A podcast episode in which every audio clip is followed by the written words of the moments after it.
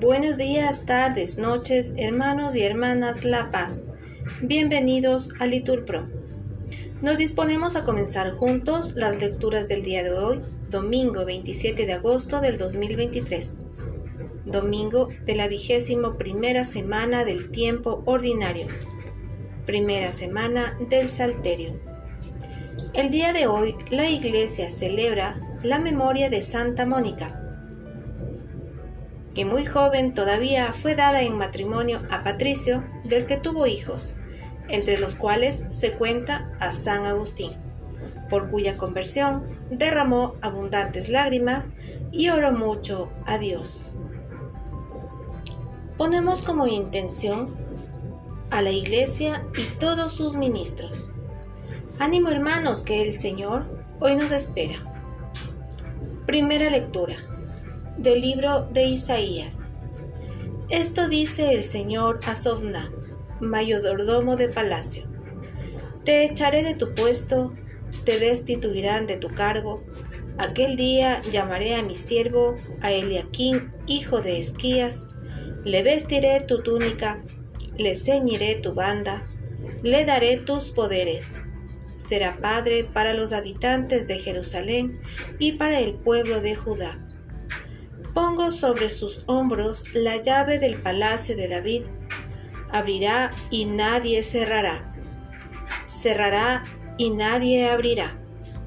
Lo clavaré como una estaca en un lugar seguro.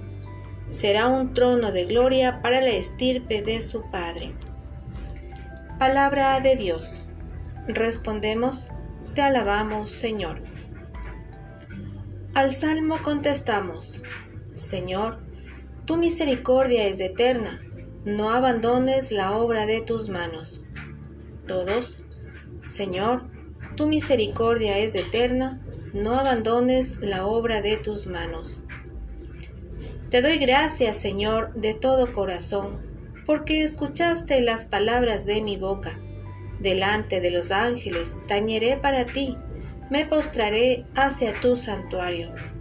Todos, Señor, tu misericordia es eterna, no abandones la obra de tus manos.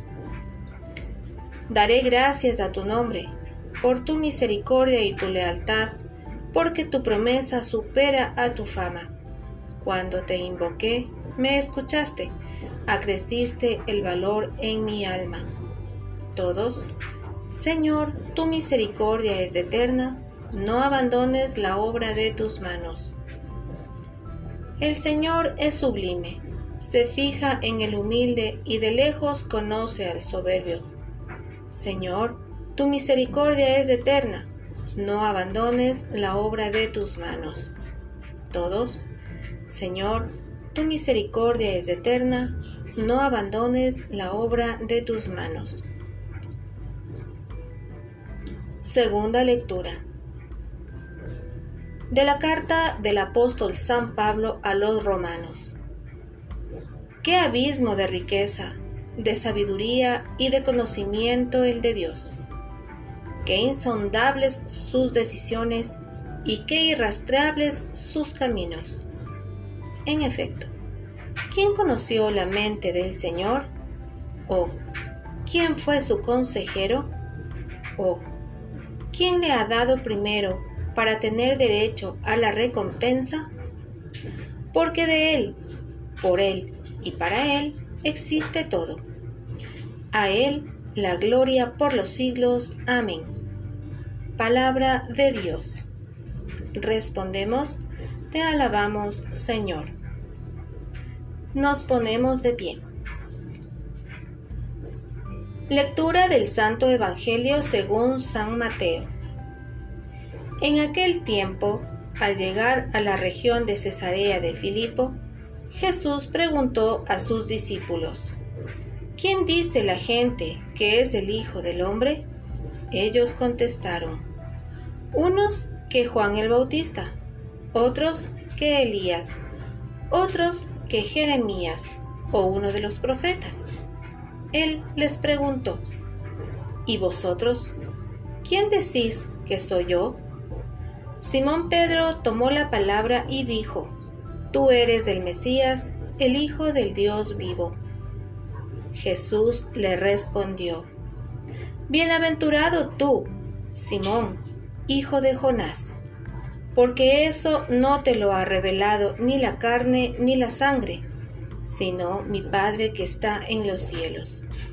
Ahora yo te digo, tú eres Pedro, y sobre esta piedra edificaré mi iglesia, y el poder del infierno no la derrotará. Te daré las llaves del reino de los cielos. Lo que ates en la tierra quedará atado en los cielos, y lo que desates en la tierra quedará desatado en los cielos. Y les mandó a los discípulos que no dijesen a nadie que él era el Mesías. Palabra del Señor. Respondemos, Gloria a ti, Señor Jesús. Bendecido día.